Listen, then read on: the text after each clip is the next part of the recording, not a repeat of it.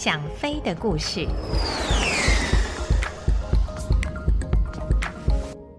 各位朋友，大家好，我是王丽珍，欢迎来到想飞的故事这个单元。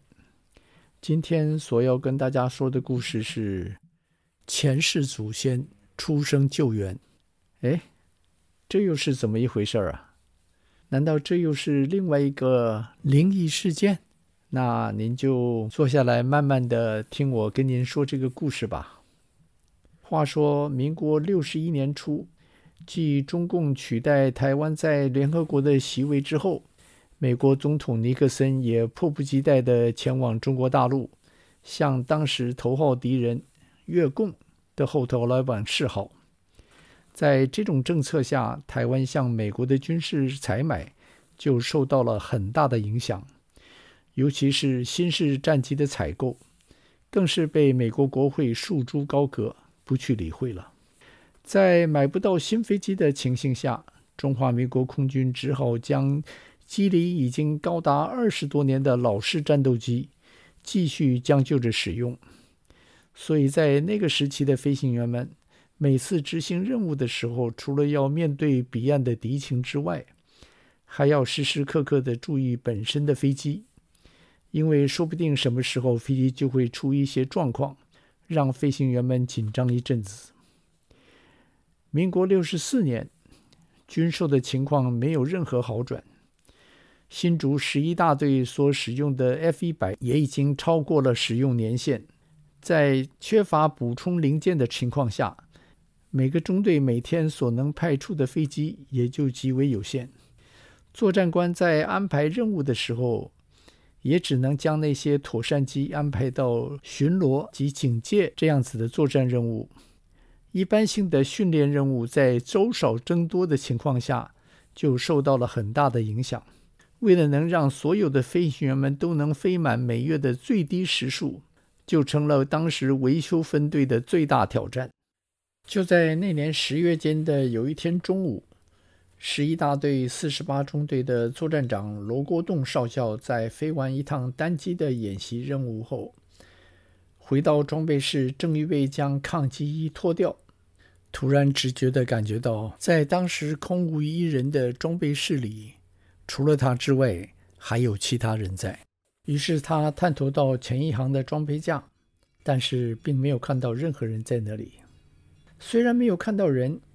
但是他的那种感觉却仍然非常强烈，于是他慢慢地顺着装备架向后面走过去，结果在最后的一个装备架旁边的角落里面，他看到了一个新进的中尉飞行官坐在一张椅子上，一手拿着飞行手册，另一只手正模拟着飞行时的动作。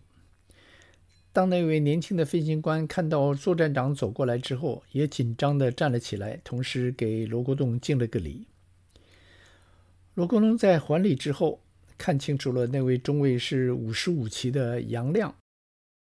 虽然到队不久，但是已经完成了 F 一百的单飞，只是在飞机不够的情形下，还没有能够进一步的完成战备训练。所以只能在地面上勤读手册及模拟飞行时的各种动作。罗国栋当时就被杨亮的行为深深的感动了。当时他并没有向杨亮说什么，在飞机不够的情况下，他又能说什么呢？罗国栋回到办公室之后，马上打了个电话给维修分队，询问当时还有几架妥善机。虽然他早上在简报中知道，当天除了担任警戒的四架飞机及另有任务的四架飞机之外，唯一的一架妥山机就是他上午出任务的那一架，其余的飞机都在进场检修。但是在装备室中见到杨亮之后，他还是想试试运气，看看还有没有另一架飞机可以用。维修分队给了一个令人振奋的消息。有一架飞机再过半个小时就可以出厂。罗国栋听到那个消息之后，马上告诉维修分队，在那架飞机出厂之后，立刻加油，预备出一趟训练任务。罗国栋放下电话之后，就把杨亮找了来，告诉他在一个钟头之后，将由罗国栋本人带着他出一趟本场训练任务，同时让他赶快去准备本场的天气资料。在得到这个命令之后，杨亮的脸上立刻显出了兴奋的表情，敬了一个礼，三步并两步地转身离开了作战室。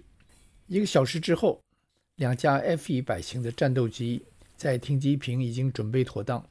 全副装备的罗国栋及杨亮两个人已经完成了起飞前的三百六十度检查，并都在地面人员的协助下进入座舱，预备启动引擎。当天，罗国栋将上午自己飞过并且知道全无问题的那架飞机让给杨亮去飞，自己跨进了刚出厂的那架飞机。两架飞机很顺利的启动，在检查过发动机仪表一切正常后。隔着座舱罩，罗国栋回头看了看杨亮，并竖起了右手的大拇指，做了一个一切顺利的手势，并用无线电询问杨亮发动机的状况。杨亮也伸出左手，做出 OK 的手势，并报告发动机运转正常。罗国栋于是松开了刹车，开始滑向跑道。杨亮小心翼翼地跟随在右后方，在滑向跑道的时候。罗国栋似乎觉得座舱中有一股说不出来是机油还是液压油的味道，但是继而想到那是一架刚由修理厂出来的飞机，大概机工们为了要在指定的时间内将飞机整理妥当，所以就没有仔细地将油色擦干。虽然这是不合规定，但是在那个零件普遍缺乏的时期，这种小毛病就没有人注意了。进入跑道之后，两架飞机依序地在跑道头摆好。在得到塔台的许可后，罗国栋双脚踏紧刹车，同时左手缓缓地将油门向前推去。在油门加到百分之四十左右的时候，突然一阵油雾不知道从什么地方窜进了座舱，顿时整个座舱内一阵烟雾弥漫，连仪表板上的指示都无法看清楚。罗国栋赶快将油门收回。说也奇怪，就在引擎转速下降的时候，那阵油雾却也消失得无影无踪。等到引擎的转速在慢车速稳定之后，罗国栋检查所有的发动机仪表，发现一切都很正常。虽然所有的仪表指示都在红线以下，但是刚才的那阵油雾却又让他放心不下。当他正想通知塔台飞机故障取消任务的时候，一回头却正好看见杨亮坐在座舱中，猛在向他点头。想来他那架飞机一切正常。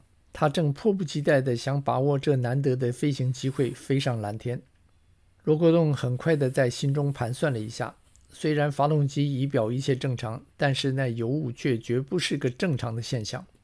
如果按照正常程序的话，他得通知塔台飞机故障，便将任务取消。但是在另一方面，他也不忍心让杨亮失望地下飞机，所以他决定再试一次。如果再有油雾出现的话，就取消任务；反之，如果没有毛病，就正常起飞，带着杨亮飞完这一刻。这次当罗国栋将油门推上的时候，一切正常，没有任何油雾出现。于是他松开了刹车，让那一万多磅推力的 J57 发动机将那架 F100 推动着在跑道上狂奔起来。紧跟着在右后方的是杨亮的那架飞机。飞机很快的就达到了起飞的速度，罗国栋轻轻地将驾驶杆拉回，飞机像云雀一样的冲进了蓝天。然而，就在这个时候，那股油雾又在座舱中出现，这次比上次来的还要浓，还要厚，整个座舱中刹那间白茫茫的一片，什么都看不见了。来不及想，也没有时间去想。罗国栋左手一把将油门收回，同时一松杆，就将飞机又落回到跑道上。然而，这只是解决了问题的一半，因为那个时候飞机的速度已经高达一百九十海里，而所剩下的跑道已经不到两千尺了。如何将那重达四万磅的 F-100 在剩余的跑道上停下来？罗国栋按下了阻力伞的按钮，并将双脚紧紧地踏在刹车上。阻力伞虽然及时的张开，但是巨大的风速却很快的将它撕成碎片。三千磅的液压压力很快的将两个主轮的刹车片咬死。在座舱中，罗国栋似乎都可以闻到那股因为紧急刹车而产生的金属高温的味道，但他丝毫不敢放松双脚踏在刹车板上的压力，而飞机仍然却没有停下来的意思。跑道两旁的指示牌已经很明显的显示，剩余的跑道已经不到三百尺了。看着飞机即将冲出跑道的时候，罗国栋的脑海中突然出现了一群身穿唐装。头戴瓜皮帽的长者，那个景象着实让罗国栋吓了一大跳。他很直觉地认为自己在劫难逃，在气数将尽之际，那群身穿唐装的长者就是前来迎接他的罗氏列祖列宗。然而，就在那些长者的影像在他脑海中浮现的时候，一个比蚊子还小的声音在他左耳的耳机中响起：“捕捉钩。”那个声音虽然很小，但是所代表的讯息却不可小观，因为那是在所有紧急程序中罗国栋唯一忘掉的一环。F-100 型的飞机本来是没有捕捉钩的，最早嘉义四大队所接收的那批 F-100 就没有这项装备，但二联队在一九七零年代所接收的那批 F-100，却在移交给台湾之前。都依照美军的 TO 修改过而装上了捕捉钩。罗国栋在听到那项指示之后，左手随即向前按下了那个按钮。几乎就在同时，飞机被一股强大的力量拖住了。罗国栋的头部猛然向前撞去，要不是肩带系得紧的话，脑袋一定在仪表板上撞个开花。飞机像一只斗败了公鸡似的，在跑道头停了下来。罗国栋抬头向前看，只见二号机已经安然升空，并且正在继续爬升。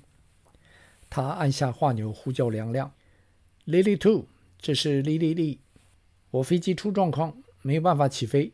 你不要紧张，继续爬高到七千尺，保持塔台频道。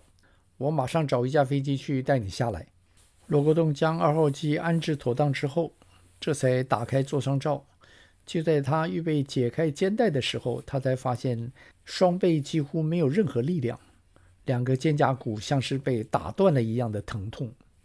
稍后在医院检查的时候，医官拿了个镜子让他自己看看，两个肩胛骨处有两条暗紫色的淤血，乍看之下还会让人以为他在肩膀上画了两条带子，那是那两条肩带在拉住他的时候所造成的伤害。罗国栋事后一直以为是塔台人员在那紧要关头提醒他放下捕捉钩，才让他躲过那一劫。然而，当他前往塔台向当班人员致谢的时候，这才发现当时塔台中并没有任何人对他发出警告。事实上，当时在塔台上的几个人是眼睁睁地看着他冲向跑道尽头，大家都以为那一定又是一场机毁人亡的悲剧。他利用捕捉钩停妥之后，大家还认为是他紧急程序背得熟，才能够化险为夷。一直到近五十年后的今天，罗国栋在回忆起那天的情形的时候，都还觉得那声捕捉钩是那么的清晰。然而，他已不再去追究到底是谁提醒了他，因为他早已经知道世界上许多事情是无法解释的。在那生死存亡关键的一刻，他没有像别人一样见到自己的一生飞快地在眼前度过，反而见到那群身着唐装、头戴瓜皮帽的长者。这又代表着什么呢？好了，今天的故事就说到这里，我们下个礼拜再会。